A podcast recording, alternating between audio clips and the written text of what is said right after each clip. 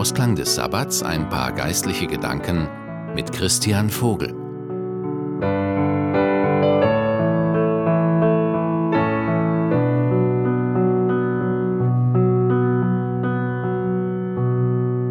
Wer kennt die folgende Situation nicht?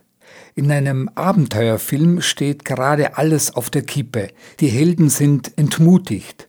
Wird man das Böse besiegen können? Alles spricht dagegen und die Helden zweifeln an sich und ihrer Aufgabe. Die Lage scheint aussichtslos. Und dann, plötzlich und unerwartet, wendet sich das Blatt.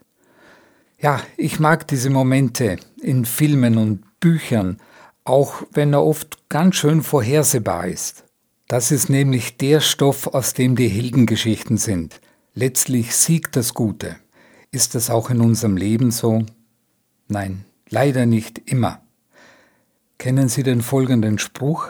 Die dunkelste Stunde ist die direkt vor dem Morgengrauen. Woher dieses Sprichwort kommt, ist nicht genau zu ermitteln.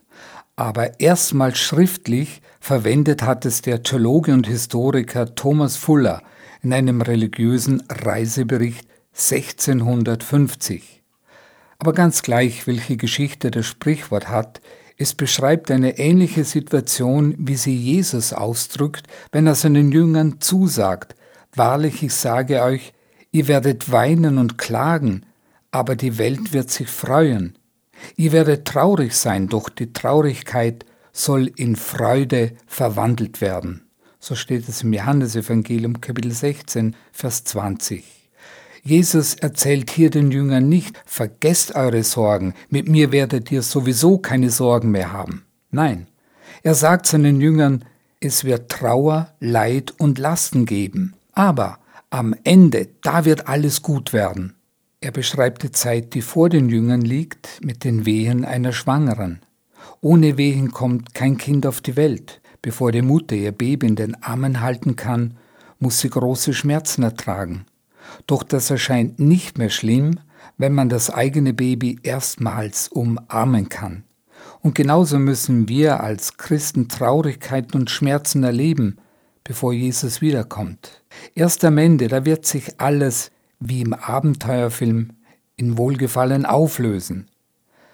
Was heißt das für mich persönlich? Zunächst einmal, es ist normal, dass mein Leben nicht immer rosig abläuft. Auch für Christen gehören Zeiten von Leid, Krankheit und Schmerz dazu. Ich muss nicht so tun, als ob immer alles super läuft. Aber gerade dann, wenn ich denke, die Nacht nehme kein Ende mehr, dann geht die Sonne auf. Das habe ich selber auch schon in manchen Situationen erleben dürfen. Wie oft haben Sorgen mir schlaflose Nächte bereitet und es kam mir am nächsten Tag doch dann letztlich gar nicht so schlimm vor, wie ich erwartet hatte. Wie oft habe ich erlebt, dass ich auch in den schweren, traurigen Situationen ungeahnt Freude und Trost erleben konnte. Aber das ist längst nicht alles. Erst bei der Wiederkunft Jesu, da werde ich erfahren, was es heißt, dass Gott Traurigkeit in Freude verwandelt. Und ich danke Gott für diesen Trost, den ich in der Hoffnung und im Glauben finden darf. Ich wünsche Ihnen eine gute und eine gesegnete neue Woche. Bis zum nächsten Mal. Ihr Christian Vogel.